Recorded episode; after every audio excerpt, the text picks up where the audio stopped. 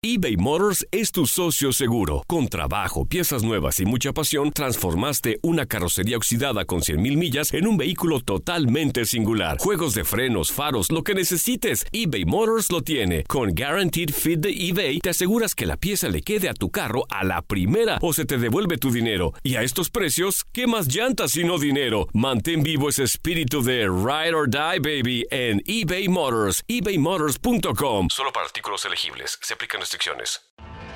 Tienes mucho en tus manos. Pero con solo mover un dedo puedes dar marcha atrás con Pro Trailer Backup Assist disponible. Presentamos la nueva Ford F150 2024. Ya sea que estés trabajando al máximo o divirtiéndote al máximo, esta camioneta te respalda porque está hecha para ser una parte indispensable de tu equipo. Fuerza así de inteligente solo puede ser F150. Construida con orgullo Ford. Fuerza Ford. Aloha mamá, ¿dónde andas? Seguro de compras. Tengo mucho que contarte. Hawái es increíble. He estado de un lado a otro con mi unidad. Todos son súper talentosos. Ya reparamos otro helicóptero Blackhawk y oficialmente formamos nuestro equipo de fútbol. Para la próxima te cuento cómo voy con el surf y me cuentas qué te pareció el podcast que te compartí, ¿ok? Te quiero mucho. Be All You Can Be, visitando goarmy.com diagonal español.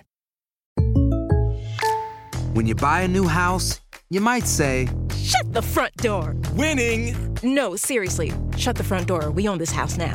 but you actually need to say, Like a good neighbor, State Farm is there.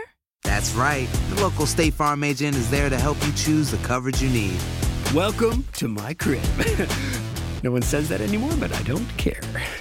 So just remember, like a good neighbor, State Farm is there. State Farm, Bloomington, Illinois.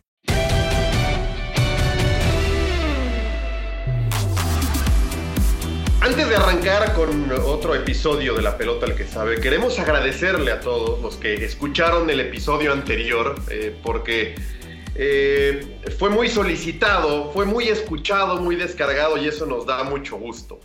Eh, también era fácil después de las anécdotas que nos contó Braulio Luna sobre el matador Hernández, sobre Cuauhtémoc Blanco. Así que bueno, estamos muy contentos en La Pelota al que sabe. No sabemos qué tan contentos por lo que venga para el fútbol mexicano, si se cancela o no el torneo clausura que dejamos a la mitad. A mí lo único y lo que más me duele hasta acá es que en una pandemia así, en un parón de más de dos meses, yo imaginé por fin ver al gremio y sobre todo a los dirigentes, a los directivos unidos, trabajando en equipo, sin intereses propios o personales de por medio. Y algo me dice que, que hay un estira y aflojo entre los directivos tratando de perder lo menos posible, pero cada quien en lo suyo, no como gremio, no como grupo, no como equipo, no como liga. Veremos cómo termina esto y para cuándo podemos tener fútbol. Tenemos debutante en la pelota al que sabe, pero antes Aldo Farías, mi querido Aldo, ¿cómo estás? Este, cuidado con los cuchillos, Aldo. Cuidado con la gente, cuidado con lo que te preguntan. Este, me tienes preocupado en la cuarentena, güey. No sé si para el día 83 este, te podamos perder, güey. Mi cabeza está preparada para llegar hasta junio. A mí me dijeron que esto se acababa en junio. Entonces ahorita estoy con la reserva, la reserva mental. Sí, güey. Papá Julio, te mando un psiquiatra, güey, acá. Sí, y quiero, este, y aprovecho igual para unirme, estuve ahí, eh, le piqué eh, en varias ocasiones y pude ver por partes el podcast anterior con Braulio. Eh, esta es una nueva manera de comunicar y pues es un pasito más que todos los que creemos en diversificar esfuerzos, pues es un pasito más que vamos dando. Viste lo que hizo Spotify ayer, ¿no? Con Joe Rogan. Ajá. Exclusiva, más de 100 millones de dólares, exclusiva a Joe Rogan. El podcast de Joe Rogan se pasa. El mejor podcast del mundo, el más escuchado seguramente eh, a partir del próximo año en exclusiva por Spotify. ¿Sabes qué es lo que más me aprendió de eso, lo que más le aprendí a esa noticia? Que en YouTube a partir del próximo año solo van a poder meter los clips Joe Rogan. Eso quiere decir que Spotify va con todo con video también. De acuerdo. O sea, el video, entonces ahí hay algo, o sea, Spotify se va a meter al video, güey. Esa, esa está interesante para pensarla. Por eso La Pelota el que sabe es un podcast que ya tiene tiempo, que está cada semana y que estamos en video. Digo, para el que quiera, eh, me parece que nos van a buscar pronto, eh, Aldo, para la exclusiva y ya ahí veremos de a cómo y nos, tenemos que arreglar. Aarón Padilla, Aarón Padilla, el gancito está con nosotros en La Pelota el que sabe. Aarón, gracias, gracias. Y, y de entrada, pues lo que todo invitado tiene que contar eh, antes de tu anécdota, primero, ¿cómo estás y cómo vas con todo esto? Hola, ¿cómo están Alex, Aldo? Muchas gracias por la invitación. Pues aquí andamos encerrados y, nada, muchas gracias. Un gusto verlos. ¿La familia bien? Bien, todos bien, gracias a Dios, aquí andamos. Es importante ver gente diferente porque nada más veo a mis muchachas, a mi esposa y a mis hijas. Entonces, gracias por la invitación. Bien, ¿no? ¿Eh? ¿No te caen bien? No, bueno, ya eso más o menos, pero bueno. Hay, hay, de todo en las casas, este, pleitos, estilo aflojo con los niños, sobre todo, entre ellos, que también pues, no es nada fácil y por más que les explicas, que les haces la, la vida o los días más llevaderos, pues es esos puntos álgidos donde ellos también están un poquito saturados, cansados de, no poder ir, los amigos, las actividades, las clases, la escuela, en fin, todo eso. Oye, Aaron, debutas en la pelota el que sabe. Cuéntanos una anécdota, seguramente, y puede ser de aquel América campeón en 2005. Eh, compartiste con un vestidor brutal, Clever, Claudio El Piojo Núñez, Cuauhtémoc Blanco, Memo Ochoa, Mario Carrillo. ¿Alguna anécdota que se te haya quedado, que recuerdes eh, con, con gusto, con nostalgia, con tristeza, y que tal vez no se conozca mucho? ¿Tienes alguna que te venga a la cabeza así de bote pronto? Sí, claro, hay muchísimas. Yo creo que en el fútbol no deja de de haber anécdotas y es algo que alimenta al futbolista, al vestidor, a, todos, ¿no? Entonces siempre nos quedamos con, con, eso. Hay una que se me viene a la mente en una interliga, eh, un partido América-Toluca, eh, estoy jugando y de repente un córner, eh, recibo un codazo y me abre la boca, no voy a decir el nombre, bueno, sí, Israel López, me abre la boca y le digo de todo, digo cosas de fútbol y, ya se acerca Cuauhtémoc y me dice, no, tranquilo, cuñado. A mí me decía cuñado. Entonces me dice, tranquilo, cuñado, ahorita le damos en su madre. Y le dije, sí, no pasa nada. Ah, acaba el partido, literal, pues yo voy hacia el vestidor y de repente siento, siento una mano y es Cuauhtémoc. Me dice, cuñado, ahora sí, vamos a romperle su madre, ven, ven, ven. dije, no, ya vamos al vestidor, ya, ya acabó, creo que habíamos ganado o empatado, no sé. Y bueno, a él no se le olvidó. espera, espera, esto. Nada más quiero aclarar algo. ¿Esta historia pasó en Veracruz? No, en la Interliga en Estados ¿A cuántos? ok, venga, venga, listo, listo. Perfecto. Venga, venga, sigo, sigo. Ah, ya sé a quién te referías, qué cojete eres. Este, sí, ya, ya. ya pues, ¿A cuántos no. Adrián? Pues, ¿A cuántos Adrián ¿A Faitelson a cuántos más? no, bueno, en, en, esa yo no estaba, en esta sí estoy involucrado. Entonces, bueno, Cuauhtémoc adelante, adelante. Quería, quería que nos peleáramos. Le dije, ya acabó, güey, ya acabó el partido, ya vámonos. Dice, no, vamos a romperle su madre, hay que juntarnos y los voy a juntar en un, en un cuarto para que se den. Y yo pues, ya estaba frío, entonces, bueno, no nos agarramos ahí en el estadio pero ves que la Interliga al día siguiente pues, te puede tocar viajar con los equipos con los que jugaste o con los que vas a jugar. Entonces nos toca, vamos llegando al aeropuerto y literal llega el Toluca, venía en el mismo avión, sala de espera, me dice Cuauhtémoc, puta, y a mí ya ni me pasaba por la cabeza me dice Cuauhtémoc, ahora sí, cuñado, aquí le vamos a romper su madre. y le dije, no, ya, cabrón, estamos en Estados Unidos, ya, güey. Además, aeropuerto de Estados Unidos, sí, para, meterle más. Bájale, Me dice, bueno, ok, está bien, cuñado. Se la voy a guardar, se la voy a guardar, vas a ver. Vamos subiendo al avión, cada quien dando su boleto, y adelante venía Israel. Y Cuauhtémoc le empieza a decir algo Israel voltea y se empieza a decir de palabras, muy vivo Israel, llega, voltea y así como volteó, suelta un guamazo y le da a Cuauhtémoc y el otro se mete al avión. Entonces Cuauhtémoc se queda caliente y empieza a decir, yo calmándolo, todo calmándolos. Pero pues el otro, Israel ya está en el avión, entonces se armó ahí eh, pues, eh, la gente de Estados Unidos y demás. Pero le tiró, le dio, ¿y dónde? Sí, ¿En la entrada al, al, al- al- Sí, cuando, cuando das tu boleto ahí Ajá. para entrar al avión que te lo están recogiendo, Cuauhtémoc Ok. le empieza a decir algo y el otro voltea y lo, lo zeta. Digo, no le, alcanza a ver, no le alcanza a dar bien, pero se mete al avión, o sea, suelta el Ujú. golpe y se mete al avión, muy vivo también. Eh, Y nosotros calmando a Cuauhtémoc y, y ya ves cómo habla Cuauhtémoc que se le va de repente las palabras y dice otras cosas. Dice, está bien, cuñado, está bien, no te preocupes, pero vas a ver, voy a pedir su llave de su cuarto y voy a hacer que se me hinque de rodillas. Y todos, ah, cabrón, se puede hincar de parado, se puede hincar de... Y empieza a decir todas esas palabras que, puta, hay miles de Cuauhtémoc y entonces ya nos toca en el, en el mismo hotel, pero ya no se armó nada. Y, y bueno, la, la- la anécdota es que Cuauhtémoc ni involucrado estaba en, eh, en la pelea desde el partido. Él quería que me madreara con Israel y acabó madreado Cuauhtémoc. Entonces, eh, esa es la parte de compañerismo que, que muchos a lo mejor no conocen de Cuauhtémoc, ¿no? Y es, es una parte que, que siempre trataba de, de apoyar a cualquier jugador. Hoy que lo ves de gobernador, ¿qué, qué te, qué te genera, güey? No, bueno, eh, lo acabo de ver hace poco en el partido de Ronaldinho. No deja de ser él, porque esa es la realidad, eh, siempre con sus palabras, con su forma de hablar, pero verlo con guaruras, verlo con, con 10.000 gente de seguridad, empieza a decir que ya no aguanta estos pinches changos, que ya no sé qué, y, no deja de ser él, es como Campos. La realidad es que Cuauhtémoc y Campos tienen una esencia diferente a todos los demás, ¿no? y ojalá y haga bien las cosas. Por lo menos creo yo que es una gente honesta y ojalá sí siga, ¿no? Puta, es increíble, un país sui generis, un país único, único.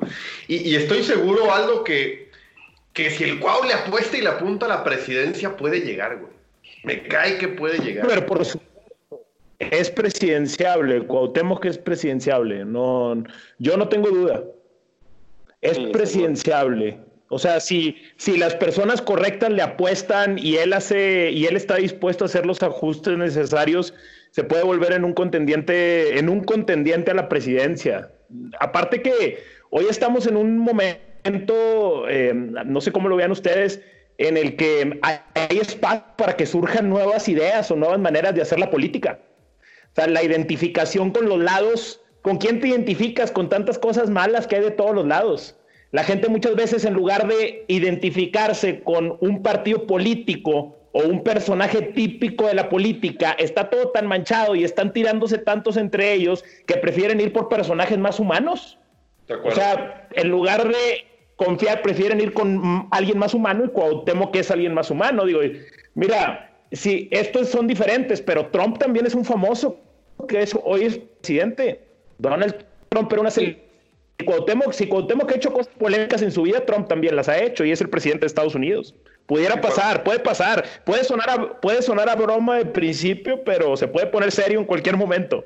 Va a depender Trump- mucho cómo termine este sexenio, ¿no? Porque la gente también apostó por algo y se está dando cuenta que ese algo no es la realidad, ¿no? Entonces yo creo que va a depender mucho de, de cómo se termine este sexenio, sexenio con este presidente. Como cierre, claro. A, a- no lo voy a comprometer, pero Aldo sí, Aldo sí, me vale madre. Aldo, ¿votarías por Cuauhtémoc, güey, si estuviera como candidato para la presidencia? Creo que no, creo que no. Sin- sinceramente creo que no. Tendría que revisar las otras opciones y tendría que escucharlo. O sea, creo que no, pero no estoy cerrado, cabrón. Yo es, o sea, a la gente hay que Depende, escucharla. depende también contra quién o con quién Claro vaya. que lo voy a escuchar. Cla- Claro, claro que lo voy a escuchar, por supuesto. Es más, el, que- el que no le brinde el respeto de escucharlo en su momento, hay que brindar ese, no sé, ese respeto mutuamente, escuchar nuestras razones. Oye, Aaron, Cuauhtémoc no fue también justo, eh, no sé, es una anécdota, no sé si estaba en el América, no sé si estabas tú, coincidieron en esa, pero creo que también fue Cuauhtémoc también refiriéndose a Israel López, como es, que le dijo alguna vez, es enano de, de dos metros, algo, ¿qué- qué- o- ¿te supiste esa anécdota o no? Yo creo que ya había un roce eh, de anteriormente, porque ellos ya traían pique con Israel y con Oteo, siempre Cuauhtémoc tenían esos, esos roces, ¿no? Pero a mí no me tocó Eh, yo creo que también de la parte que... Y no te la contaron. no, de la parte que te estoy contando, mía, yo creo que a lo mejor viene ese antecedente con Israel. Ah, y Cuauhtémoc también, yo creo que quería que nos madreáramos y entrar él al, al quite, yo creo, ¿no? Oye, eh, ese equipo... Oye, perdón, eh, ah. ahorita que nada más, ahorita que mencionó a David Oteo, eh, Aaron, en Monterrey hay una historia muy famosa de voz en voz de que, de que Cuauhtémoc y, y perdón, y, Oteo se madrearon puño limpio en el Estadio Azteca. ¿Hay, ¿Hay, algo de eso? ¿Te tocó algo de eso? Sí, sí, yo creo que, que sí. Eh, Porque sí ahí no en el vestidor, sino en el gusano, ¿no? En los anteriores gusanos que, que había para los equipos. Ahora los dividen, antes era para los dos. Eh, creo que sí se llegaron a dar. Y, no es ningún ah. tema escondido cuando tienes algún roce personales, ¿no? Entonces yo creo que tanto Cuauhtémoc como Oteo son de mecha corta y, no dudo que se hayan agarrado. Oye, Aaron, ese América 2005, eh, ah, le ganan la final, pinche tacos, ya desaparecido, güey. Este, no, no es cierto, no es por hacerlo menos, porque además ese Tecos jugaba muy bien, se defendía muy bien, el otro día lo platicábamos. ¿Qué tenía de especial y cómo era el Piojo López? Un tipo que había ganado, pues si no todo, que era un tipo, un referente, que había pasado por Europa, que había jugado Champions, y lo veíamos jugando en el América ahí contigo, con Cuauhtémoc, con Memo. Eh, eh, ¿Cómo era en el vestidor? ¿Cómo era en corto el Piojo y qué le, qué le dio a ese grupo de, América? No, llegó como uno más. Fue mi compañero de cuarto toda la, estancia en América. Y la verdad que a lo mejor compañeros como Duilio, Villa ya están acostumbrados a ese tipo de, talla de jugadores, pero la realidad es que cuando dicen que va a llegar eh, el Piojo, eh, pues todos nos sorprendimos por la forma en la que llegó, ¿no? Es un cuate muy humano también, que se acopló al primer día, que ahorita te cuento una anécdota también de él. Eh, pues es un, tipo muy humano que, hizo que encajara, que hiciera clic. Y a pesar que en los primeros partidos la gente le reprochaba el, la falta de gol y del rendimiento, yo creo que ha sido de los extranjeros que no tardó mucho en adaptarse a un equipo. Porque él venía de la Lazio, venía ya con 31 años, si no mal recuerdo, y muchos piensan que vienen a retirarse o, a, pasear. Y él ha contado y ha dicho mil veces que el título que más ha disfrutado ha sido el que obtuvo con América. A ver, cuéntate la de él. La, la del Piojo estábamos una vez en la cena y pues yo me sentaba con, con Claudio, con Duilio, con Villa, Pavel, Cuauhtémoc y todo. Se levantó el Piojo a servirse la comida y estábamos hablando de qué íbamos a hacer cuando nos retiráramos. No, ¿qué vas a hacer? No, pues yo entrenador, no, pues yo directivo, no, pues yo... en eso llega el piojo con su plato y se sienta y le decimos, ¿y tú, piojo, qué vas a hacer cuando te retires? Se voltea a vernos a todos. Millonario, boludo, ¿qué voy a hacer? voy a ser millonario. ¿Qué, qué, qué? O sea, no había entendido el tema. Es la tirada, definitivo, esa es la mentalidad.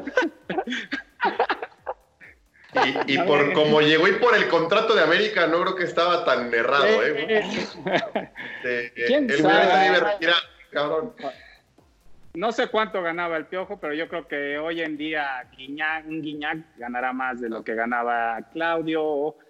Había mejores eh, contratos, yo creo, ¿no? Esa, esa, esa es la mentalidad.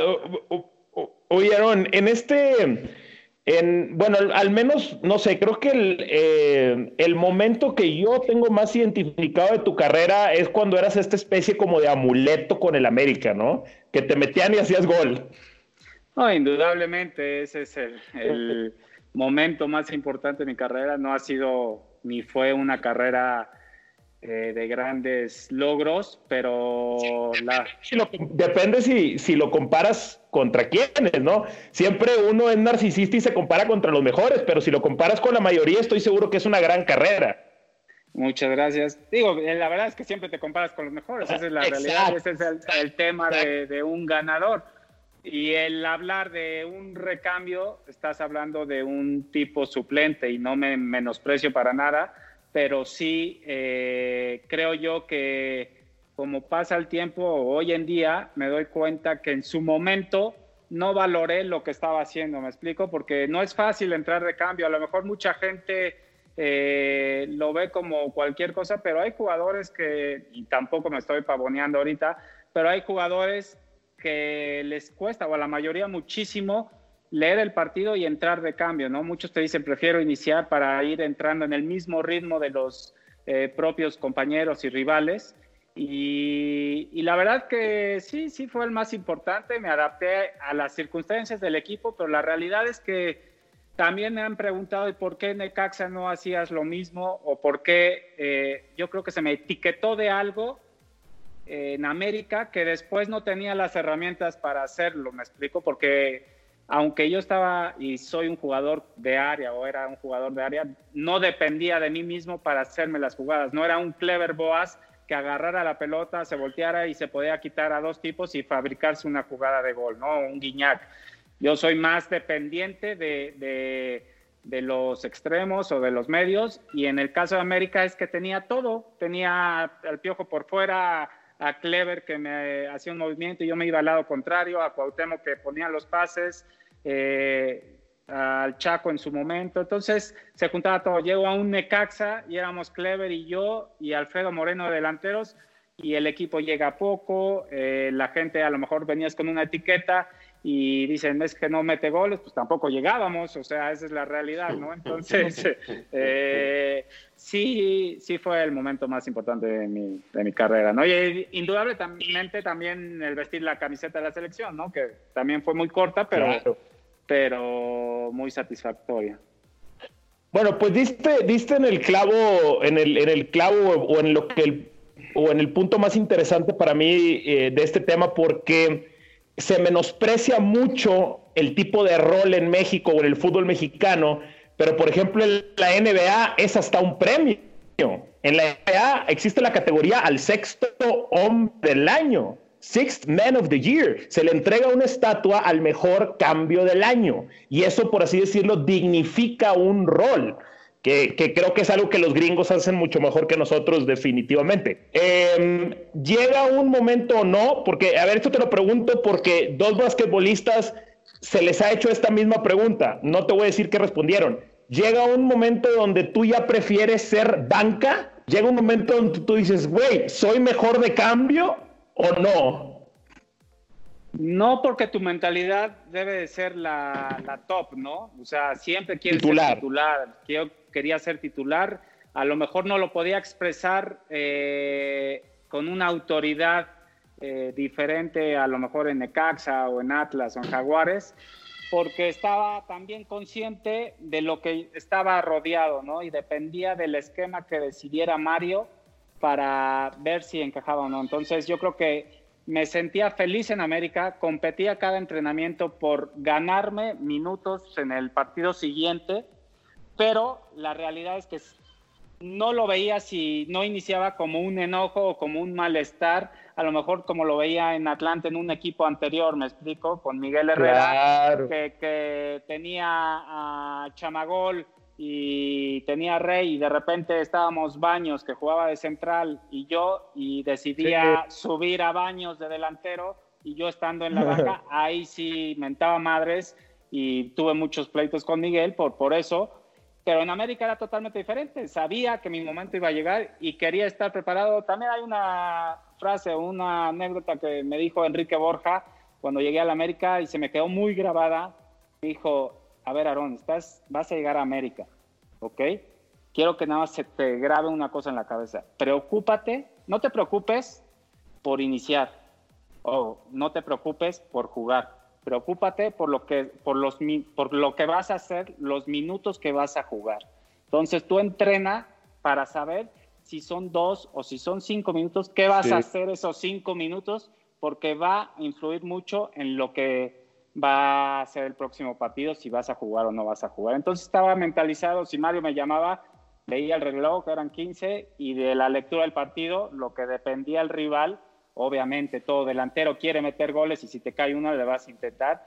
Pero también el esfuerzo yo creo que es importante y, también hay que saber si el equipo eh, necesitaba defender y hacer el esfuerzo, que también por ese lado Clever era un tipo, pues a lo mejor que no correteaba a los defensas y yo trataba de complementar en ese lado para, para irme ganando escalones y que me sigan tomando en cuenta. Oye, eh, Aaron, estuvieron, si no mal recuerdo, veintitantos, 26, 27, creo, partidos invictos. Eh, ya me tocó, ah, no sé, juntando la, otra temporada, sí, puede ser. Me tocó ya compartir con Mario, con Mario Carrillo, eh, en el día a día, codo a codo, hombro a hombro, trabajando. ¿Cómo defines a Mario en un vestidor? Porque yo tengo un concepto de Mario Carrillo trabajando con él como analista de este lado, viendo, analizando fútbol, cómo es, cómo de repente agacha la cabeza, empieza a caminar 10, 15 minutos él solo, lo ves platicando con él y dices, ¿qué estará, che Mario? ¿qué, carajos? Dirá después de 15 minutos. ¿Cómo es llevando un vestidor? Y un vestidor, pues tan pesado como ese, güey. Totalmente lo contrario a como lo veías en, en la empresa en la que trabajabas. ¿Me explico? O sea, hay, hay puestos ah, para, para cada persona, ¿no? O sea, Rafa Puente habla muy bien y se para muy bien eh, en la tele, pero a lo mejor en su momento le costaba, hablo del papá, ¿eh? a lo mejor le costaba eh, dirigir, no sé. Mario tenía ese feeling con todos nosotros, ¿no? Es un tipo, sí, loco, pero que para mí es de los que mejores, mejor trabaja y plantea los partidos. ¿Por qué? Porque tiene la escuela de la Puente, le agarró un poco a la puente la forma de contragolpear de aquel Necaxa y demás. Tiene, eh, trabajó con la Volpe, tiene eh, mucha estrategia de, la Volpe. Sí, mucha gente, con lo que te decía hace rato, a lo mejor nos etiquetan o etiquetan a la gente de, de algo malo y también de algo bueno, pero a Mario lo han etiquetado de, después de Pumas de una forma muy, muy pues yo creo injusta, ¿no? Porque se le etiquetó a lo mejor de lo que hizo con la directiva, de lo que decían que era bruja y no era bruja, es una psicóloga y hoy en día todos trabajan con psicólogo. Entonces yo creo que se le ha hecho una fama negativa y qué lástima porque es de los mejores técnicos de México y yo creo que merece otra oportunidad para, para agarrar. No te miento, hay jugadas que, que trabajaba y nos salían en el partido porque era un tipo muy inteligente. Él te decía, párate aquí, se va a jugar por acá, este va a llegar por acá y te van a caer dos en el partido. Y te caían dos en el partido. Entonces es un tipo muy inteligente y el manejo del grupo eh, siempre lo manejó perfectamente. Él tenía su gente de confianza que llamaba y consultaba, tipo La Puente en ese aspecto, y, el grupo lo quería. tan es así que el momento que lo despiden, si no recuerdas, eh, a nosotros nos elimina Tigres para el bicampeonato en una liguilla que le fuimos, le ganamos 3-1 a, Tigres allá en el volcán y regresamos a la Azteca. Nosotros la verdad pues, nos dábamos como calificados y el primer tiempo nos llevamos 3-0 o 4-0. Tuvimos el gol, lo metimos y en el último minuto eh, nos mete el gol Tigres ¿no? y nos elimina. A raíz de eso, la forma de Mario, eh, no sabemos nada de él, nos regresamos de vacaciones y de repente pues, nos plantan Aguado de entrenador. Aguado, eh, Víctor Manuel Aguado, nos dicen, bueno, aquí va a estar su entrenador, Víctor Manuel Aguado, cuando hoy en día y aquel entonces el jugador no se chupaba el dedo, sabíamos que la puente iba a estar atrás de Aguado. Ah, fue el de la diadema y la madre, ¿no? Hincha, sí. Y solamente, Tan es así, tan querido era Mario que el equipo se vino abajo. La directiva debe haber dicho, ok, tenemos a estos jugadores a tal, a tal, se manejan solo, la puente va a estar arriba ordenando y, guiando y el equipo no anduvo, se vino para abajo totalmente. No sé también qué tanto el técnico va cambiando con los años, porque eh, Tito Villa, que coincidió con Mario Carrillo en Pumas, nos contó también aquí en La Pelota, el que sabe, Situaciones que a él en lo particular no le gustaron, le molestaron de Mario por las formas, eh, que son, por lo que nos cuenta Tito y lo que nos cuentas tú ahora, muy distintas de 2005 a 2000, ¿qué habrá sido? 12, 13 que estuvo Tito Villa por Pumas. También el técnico, y como toda persona va cambiando con los años. Y no sé hoy, Mario Carrillo, en un nuevo fútbol, en un fútbol más moderno, un fútbol con tantos egos, en un fútbol con redes sociales, ¿cómo encajaría en un vestidor? Ahora, el tema de lo que dices del trabajo y saber y leer de fútbol, eso, eso me imagino no se pierde, ¿no? ¿no? Y ahí lo tendrá. no es que cambie, es la forma, y ahí sí te lo puedo asegurar de, de Mario, es su forma. Y con Tito estoy convencido que al no pedirlo a él, al no traerlo a Pumas y él llegar a un equipo a donde eso sí, cuando no quiere un jugador, es muy notorio y es muy eh, directo. Sincero, directo, no, claro. no, no directo de decirte no te quiero, porque eso sería lo más. Pero que propio, se ¿no? nota a todo- a O todas sea, sí, a mí me la hizo. O sea, sinceramente en América yo pedí hablar con él y me negó el, el vestidor. Y llegó el siguiente partido contra Atlante y me llaman el partido y yo espero que me dé indicaciones y ni me volteé a ver y me dice, querías hablar conmigo en la semana, ¿no? Y le digo, sí. Le digo, pues habla aquí adentro. Ahí vas para adentro, háblame aquí adentro y demuéstrame lo que querías decirme en el vestidor. O sea, son de las formas de ser de Mario. Pero si en bonas eres de, eres, así de su grupo, y si no, no. Ese es de Mario, güey. Lo estoy viendo, lo estoy escuchando, estoy viendo sus manos, estoy que cargado. Aldo. Sí, quiero, quiero dar una opinión porque es un personaje que me atrae mucho, el de Mario Carrillo. Eh, yo he escuchado también eh, muchísimas historias con connotación positiva y negativa. He escuchado a jugadores que se expresan muy mal de él y he escuchado jugadores que se expresan muy bien de él, como es en este caso con Aarón. Pero siempre lo negativo cae en las formas. O sea, no he escuchado una buena crítica a su fondo. Solo escucho crítica a las, al- a las formas. Que si era mamón, que si estaba loco, que si la bruja, que si los juntaba, que si no los juntaba, pero no he escuchado una crítica directa al fondo de Mario Carrillo. Entonces, mientras las críticas o lo negativo siga siendo en cuanto a la forma, yo sigo viendo un genio, cabrón. Yo sigo viendo un tipo genio del fútbol mexicano. Este tiene, tiene aura de genio en el fútbol mexicano. Sí, sí, tienes toda la razón. O sea, es la esencia de la persona y la esencia de la persona hace ver a las demás muchas cosas que en realidad no, no lo son. A lo mejor yo puedo ser introvertido y me dicen mamón, pero si me tratas, eh, te voy a caer bien, ¿me explico? Entonces, yo, yo creo que pasa mucho por eso. Entonces, Mario sí es un, un- una persona diferente, es una persona que pues, hace sus mañas y dices, ay, pinche loco, pinche mamón. Pero la Sí, realidad es que, exacto. que- que no, o sea, entrenaba, llegábamos y era el primero que estaba trotando ahí, pasábamos en nuestros coches, trotaba, iba con su celular, así, pero a dos por hora, a dos por hora, hablando por teléfono, ni hizo ejercicio, pero es su forma de ser también, es como Hugo Sánchez, digo, Hugo Sánchez guardando dimensiones de lo que ganó y lo que sea, pues lo que dice puede llegar a caer mal, pero la realidad es que pues, así es la persona y, y si los tratas hay que saberlos llevar, ¿no? Claro, sí, tipos muy particulares. Oye, eh, Aaron. Tú, tú, eh, ¿qué, ese- Alex, Alex, ¿qué? Alex, ¿tú qué, piensas de Mario? ¿Es tu, amigo- ¿Es tu amigo Mario Carrillo, Alex? ¿Cómo trabajaste con él? Sí. Bastante bien. Alguna vez tuvimos alguna discusión al aire. Eh, la neta, ahí medio se me sintió y se me encabronó porque justo la pregunta, yo, yo no estaba de conductor ese día, estaba como un panelista, un, un comentarista más.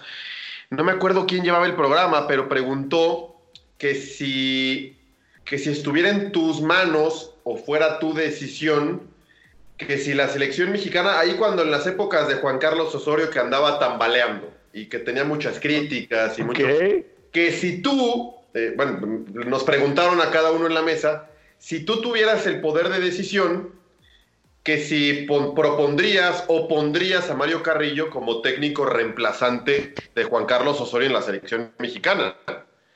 Y pues cuando me preguntaron, yo ahí me valió madre. no- Mario estaba a mi izquierda, estaba pegadito a mí. Me valió madre, dije, no, no, no puedo contestar solo porque esté acá. Y dije, no, la neta para mí no es opción, mm, pero, pero ni cerca, güey. No, la, la la- la- y la verdad es que, o sea, pues no, no, la verdad es que no es opción, o sea, y él tiene, o sea, así sea tu amigo, tu compañero, pues no es opción. Pero se me sintió que, ¿por qué no? ¿Por qué no? Entonces, al aire, güey, ahí Eh. medio tragando aceite, explicándole, pues no, porque la verdad no. y, ahí sí creo que yo me, eh, digo, nunca me arrepiento de lo que digo, ni mucho menos, pero pues yo al coincidir con él este, en el día a día, pues muchas veces a mí me preguntó cosas, a lo mejor fuera del aire, en el que yo me daba cuenta que a lo mejor en ese momento no estaba tan empapado del fútbol mexicano. Oye, ¿quién es el portero de tal? ¿Quién es el, del lateral derecho de tal? Un, tipo que vaya a selección debe de estar, puta, de saberse de memoria, de arriba abajo, de izquierda a derecha, todos los planteles, todos los jugadores con los que puede echar mano para una selección mexicana. Yo no lo veía eh, este, tan actualizado, tanto en el tema jugadores como en el tema tecnología, métodos de entrenamiento, y por eso dije que no, ya se encabronó y todo, luego lo, platicamos, no pasó nada, pero un tipo que sí, eh, lo ves de repente viendo al horizonte y te das cuenta que está maquinando y pensando cosas suyas. Eso, personal. Oye, de repente, una cosa, agregando una cosa como esa, de repente, de repente, porque me han pasado situaciones similares en, eh, pasa mucho eso, Alex, porque hay que aclararles que no se trata solamente de estar, de ser capaz. O sea, ya sabemos que el señor Carrillo es capaz de dirigir a la selección mexicana, Sabemos que eh, hay un nivel entre los profesionales de esto similar, por así decirlo, que hay muchos que están afuera sin trabajo, que igual y saben más y tienen más capacidad que otros que hoy les toca estar adentro. Pero es que conseguir un puesto no es solo cuestión de capacidad. O sea, conseguir un, sobre todo un puesto tan deseado como el de ser entrenador de la selección mexicana de fútbol, envuelve muchas cosas. Envuelve como que, pues como estar vigente, ¿no? O sea, el personaje que tome la selección pues tiene que estar vigente, tiene que tener una estela de ciertos triunfos o de ciertas situaciones que lo lleven a ese punto y que en ese momento pues no la tenía Mario Carrillo. Bueno, luego, luego, exageramos, ¿eh? Y nos vamos al otro lado, que ponemos al de moda solo porque es el último campeón y termina siendo un fiasco. Exacto. También, Está en otro extremo, no hay que caer en ese extremo, de acuerdo. También se la dieron a un Efraín Flores o se la dieron a un Chucho Ramírez ¿Y qué habían hecho para llegar a esa selección? O sea, pero de interino. No, de interino, pero eh, dirigieron varios partidos. Y Mario también iba a ser interino. A lo mejor. A Mario se la da de interino y se tira de cabeza, güey. Se tira, güey. O se la dieron a los de homenaje para un partido, ¿no? Entonces también se las han dado a otros entrenadores. Yo creo que el ser entrenador es convencimiento al jugador, ¿no? Y hay muchos que convencen hablando y hay muchos que convencen eh, regalando eh, cosas y hay muchos que convencen con su capacidad. Y los que convencen con capacidad son los que van forjando más años y el jugador le sigue creyendo, pero la verdad que hoy en día el entrenador puede convencer de diferentes formas, pero ya el jugador no es tan tonto como antes y, se da cuenta y los que no tienen esos argumentos futbolísticos o tácticos o lo que tú quieras, al cuarto o quinto partido el equipo viene para abajo, ¿no? Parte del éxito de Guardiola, ¿no? Un tipo que lo sabe expresar, que convence, que domina un vestidor porque estuvo en uno y además tácticamente es un tipo, un genio que lo ve, que lo analiza, que entonces tiene todo lo que dices tú, Aaron, ¿no? Las formas, el convencimiento, el cómo llegarle al jugador, el tema psicólogo, ve bien el fútbol, lo analiza, lo lee, te lo transmite, listo. Un tipo histórico, ¿no? Que va a pasar, van a pasar los años y va a seguir ahí en las pláticas. Oye, Aaron, ¿es cierto que alguien te regañó un día que quisiste ir a un bar para festejar tu cumpleaños en América? ¿O no? Sí, sí. ¿Cómo? No, no que me hayan regañado. Bueno, eh, o sea, yo, la verdad, de llegar a América, en el, y cuento un poquito el, antes y el después, eh, a mí Toño García me dijo, vas a estar transferible, no te quiere Pepe Cruz. Le dije, está bien, ponme transferible y vemos qué, qué opciones. Yo tenía contrato con Atlanta.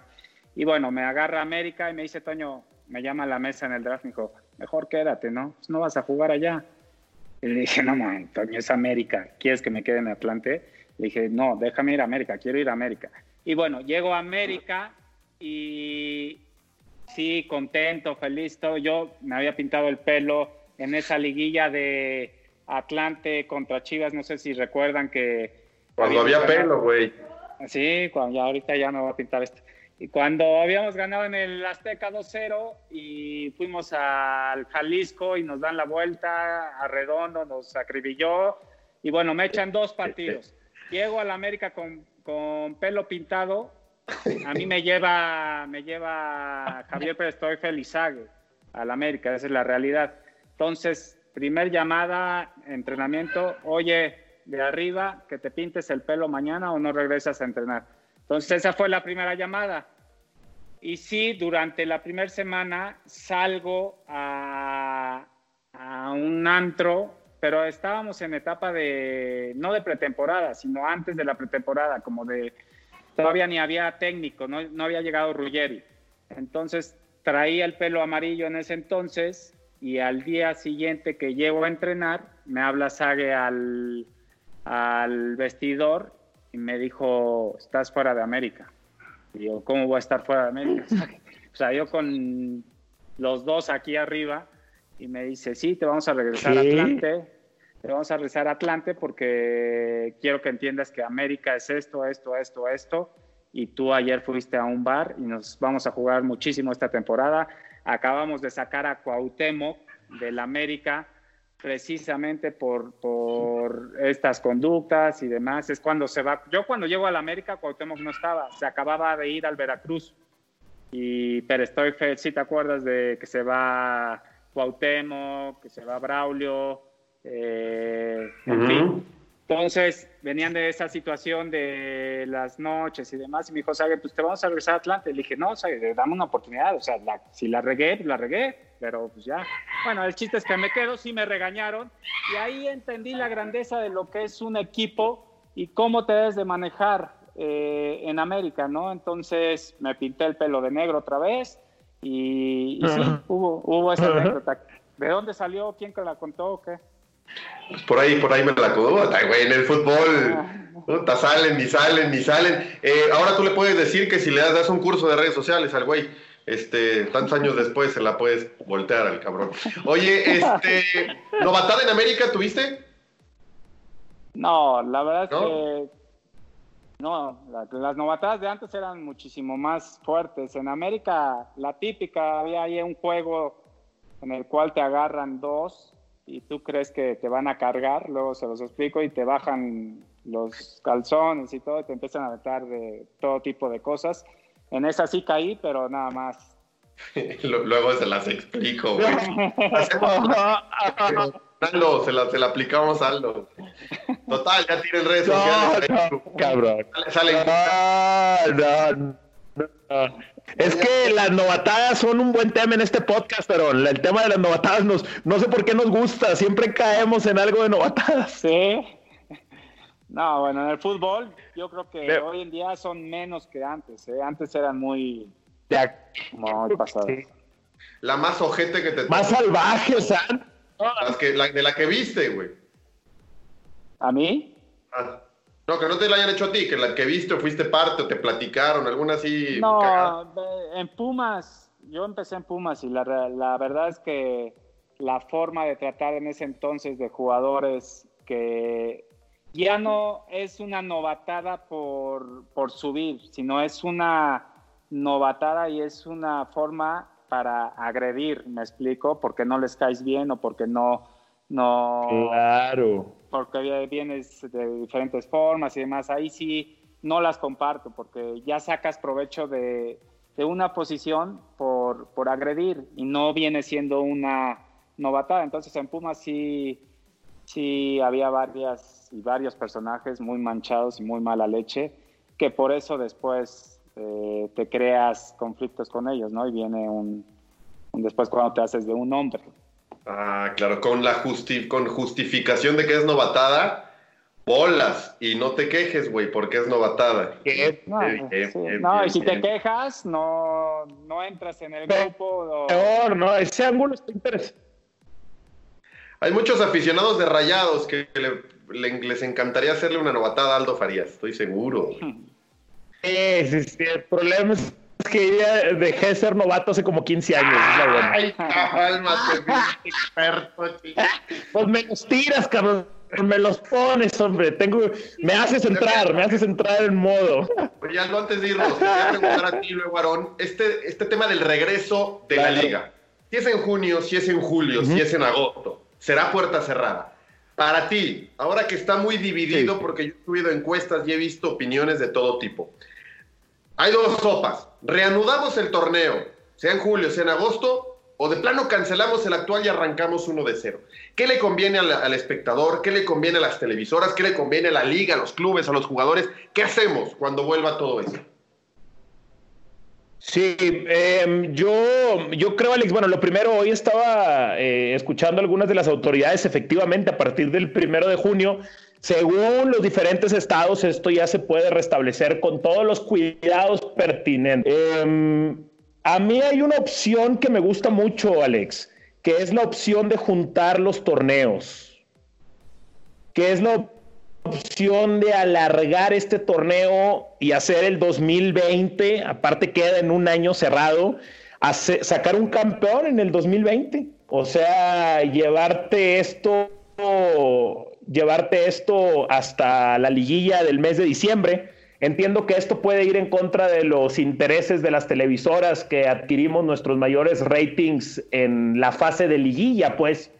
Y creo, porque yo sí creo que hay una crisis fuerte en el fútbol mexicano actual, ya son demasiados los indicativos y precisamente una crisis es la manera en la que han estado manejando esto y el clima hoy bélico, por así decirlo, que existe entre los diferentes dueños de la liga. Hay, hay, una divis hay divisiones ya muy marcadas en la liga que se, que se, ¿estás de acuerdo? Que se ponen, que se ponen en evidencia cuando vienen temas como el del ascenso, temas como el de los derechos de transmisión o ahora temas como el de la reactivación, ahí es donde brota la división que existe en el fútbol mexicano. Eh, creo que, que ob obviamente, uh, dejando bien clara toda la situación de seguridad y de salud, ¿ok? O sea, todo eso, todos los cuidados que se tienen que hacer, dejarlo todo eso bien sólido. Y una vez que eso lo puedan solidificar, creo que tienen que tomar la decisión que sea mejor para lo económico de la liga. Está en crisis y no he podido dar con cuál, o sea, no sé cuál es la, mejor decisión en lo económico para que pueda caerle, eh, para que pueda caerle bien en lo económico a los equipos que muchos la están pasando mal que pueda esto garantizar el ingreso económico de los empleados, ya sea desde directivos, jugadores hasta staff técnico de los campos de entrenamiento, y que pueda también representar un buen ingreso para las televisoras, porque al final del día el derecho de transmisión sigue siendo el principal ingreso hoy de la Liga MX. Entonces, creo que, creo que así es como se debe hacer. No sé, no, sé no, bueno, ah, para mí sería, si estamos hablando de junio, depende mucho las fechas, ¿no? Pero si estamos hablando de, de junio, restablecer todo, eh, lo mejor sería acabarlo como, como sea, que el jugador, lo que te decía, está dispuesto a sacrificar lo que prácticamente hoy en día está viviendo son unas vacaciones, tiene que totalmente sacrificarlas, eh, los directivos sacrificar eh, muchas cosas para que se empalmen el torneo clausura con el apertura y eh, terminarlo de la mejor forma, con doble jornada, con bajo fútbol, con, con una liguilla eh, a lo mejor sin público, como sea, sé que el atractivo de la liguilla pues, es la publicidad, la televisión y, las entradas, pero sí muchos van a tener que sacrificar todas esas cosas y en lo deportivo no esperemos ver un gran fútbol, pero terminarlo de esa forma para que el que sea campeón haya quedado campeón con, con, las mejores armas que haya tenido, como estuvieron entrenando en casa, el que mejor entrenó en casa va a llegar en mejor forma. Y yo creo que hay tiempo, si estamos hablando de junio, para que los dos torneos se empalmen y esto que, que vamos a vivir, del, bueno, si se vive el, así el torneo, que le sirva como una pretemporada o unos partidos de pretemporada para el, el apertura eh, del siguiente torneo. Yo, yo creo que hay tiempo porque muchas veces en diciembre ese equipo que va al Mundial de Clubes y demás, hay, hay dos semanas que quedan bailando. Entonces, todo irlo reduciendo y, terminarlo, porque también está el otro lado. Si lo van a terminar, lo más idóneo cuando haces un torneo, están las reglas puestas sobre la mesa y demás, yo creo que no debería de haber campeón, entonces terminarlo, nadie es campeón, no hubo torneo este, este clausura 2020 y se arranca con, con apertura eh, en agosto. Tendrán más fechas porque no hay copa o no habrá copa, no habrá CONCACAF, no habrá Mundial de Clubes. Pues tienes margen de maniobra para fechas dobles. Decías que regresaremos con bajo fútbol. Pero bueno, igual hay bajo fútbol a veces cuando ves un partido de fecha 12, eh, de, dos equipos que a lo mejor no te terminaron por entretener o por divertir. Después hay unos muy buenos, eso no lo niego. Yo creo que para el aficionado cuando vuelve el fútbol va a ser muy duro que los jugadores o los equipos regresen a entrenar dos o tres semanas y que cuando por fin vuelve el fútbol nos digan que es fecha uno. Eh, eh, creo que psicológicamente va a ser un golpe brutal para el afición. ¿Cómo? Fecha uno, arrancar de nuevo con lo que sabes y significa de por sí ver un bajo fútbol y saber que estás a 17 semanas de distancia de una liguilla.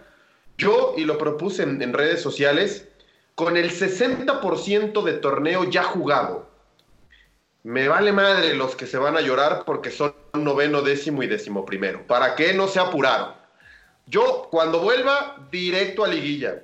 Como están el 1 contra el 8, el 2 contra el 7, el 3 contra el 6, el 4 contra el 5, que además es una América Chivas. ¿Qué mejor forma de, de, de enganchar al aficionado de inmediato a una liguilla en donde están los cuatro grandes y que una serie es América Chivas. Espectacular, espectacular, aunque sea puerta cerrada.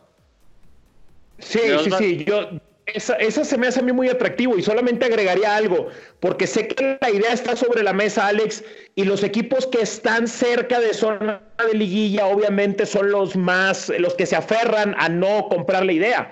Eh, están empezando a pensar, y no me desagrada, en liguilla con repechaje. O sea, 7 con. ¿Qué sería 7 contra 10? 8-9, exactamente. Rifar en un repechaje. a un partido, A un partido. No me gusta nada, no me gusta nada eso. Pero hablando de tiempos, eh, y vuelvo a lo mismo, si empezamos en junio los entrenamientos, estás hablando que esa liguilla es a finales de junio, principios de julio, ¿no? ¿Cuánto te lleva una correcto, liguilla? Tres semanas, ¿no? Entonces te vas a llevar eh, tres semanas de julio o todo julio. Todo julio. Y el siguiente torneo, ¿cuándo lo vas a arrancar? En agosto, una semana ah. después, semana y media después. O sea, yo creo que hay tiempo para hacer dobles jornadas. Ah, ok, terminar bien, ok. O sea, terminarlo bien, hay dobles jornadas y vas dándole a, los equipos a agarrar un poco de nivel tras partido tras partido. Y a lo mejor ves una liguilla en agosto de mejor nivel y ya con público y empiezas un torneo en septiembre ajustado y ajustas a la selección también con los partidos eh, amistosos y demás y las dobles jornadas de septiembre a diciembre. Sí, sí, sí, sí. Puede, ser. Acá mucho tiene que ver cuando realmente puedan volver. Eh, porque si hablamos de 15 de junio, hay más margen así se va hasta agosto, por ejemplo, que están bien.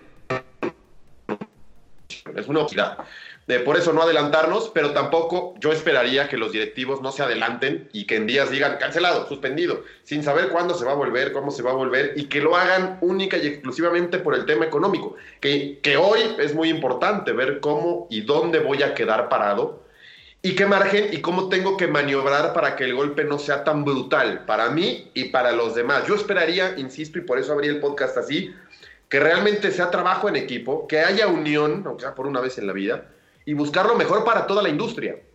Liga, equipos, jugadores, este, bueno, que muchas veces no, toman muy en televisoras, este, medios, todo mundo, ¿no? los sueldos también es importante, o sea, porque también no creo que los jugadores estén cobrando ahorita y ver si van a cobrar. Y yo creo que para todos, o sea, mundialmente, para el aficionado, para el jugador, para el directivo, para uno en personal que no está ligado al fútbol hoy en día, vamos a arrancar de ceros y vamos a arrancar necesitados de lo que haya y de lo que nos dé, ¿no? Entonces el aficionado se va a tener que acoplar a ver los partidos de en la televisión, pero va a estar feliz de verlos porque ha sido dos meses para, para el olvido, ¿no? Entonces... Eh... Ratings históricos, te adelanto, Arnold. Ratings históricos. El, el, fin de semana cuando vuelve el fútbol, sí la televisión va a marcar y además porque esa puerta cerrada, ni siquiera opción para ir a los estadios, al menos la, gente de las ciudades donde se jugaría esa semana. Aarón, me da muchísimo gusto verte, saludarte, saber que estás bien y, gracias por las anécdotas, por el tiempo, por la idea de lo que puede hacer la, la, liga una vez que podamos regresar y espero que sea pronto y nos reencontremos todos. No, al contrario, gracias a ustedes, un gusto verlos y muchas gracias por la invitación. Aldo Farías, deja de jugar con cuchillos, coño, cuídate, falta poco. si te hace falta algo, avísame, yo te lo mando a domicilio. Voy a cambiar el cuchillo por el control del PlayStation, me tengo que poner a entrenar porque mañana tenemos torneo. Me han dicho que está parrido, ¿va? ¿Qué sí, carne era la que.? Tiene. ¿Y con qué, carne, qué carne era la que picabas? Porque vi el. Ah, lo viste, lo viste. Era, era, un cowboy, era, era un cowboy, era un cowboy. Es un. Pues sí, era como un como un tomahawk chiquito, un cowboy. Estaba bien, estaba bien deliciosa. Se veía buena. A ver, a ver, cuando, a ver cuando compartimos una carne asada. Esa es la excusa perfecta para conocernos. Ya está, bien encantado. Y, y, la buena noticia, Aaron, es que cuando te juntas a comer con Aldo Farías, tú júntate aunque sea por, por, por pinche. Primero para comer gratis, güey, porque Aldo va a pagar. Y la segunda, porque alguna vez pidió que jamás él critica ni juzga a alguien con el que haya compartido el, el, Ah, no, pues no. Es un seguro de vida, güey. Es el combo. El, el, el, combo perfecto, o sea, la trifecta es eh, trabajar, conversar y partir el pan. Esa, con esa me mataste, hermano. Si compartimos trabajo, conversación, que ya compartimos conversación y alimento, soy todo tuyo. Hay libro, ¿no? No hay mucho ahí, algo es algo en esta cuarentena. No, ya, ya, porque nos vamos por otros temas. Aaron, un fuerte abrazo, Aldo. Gracias. Abrazo, bien. Saludos a todo el público. Gracias por descargar y por llegar hasta el final de la pelota al que sabe. Nos escuchamos próxima semana. Chao.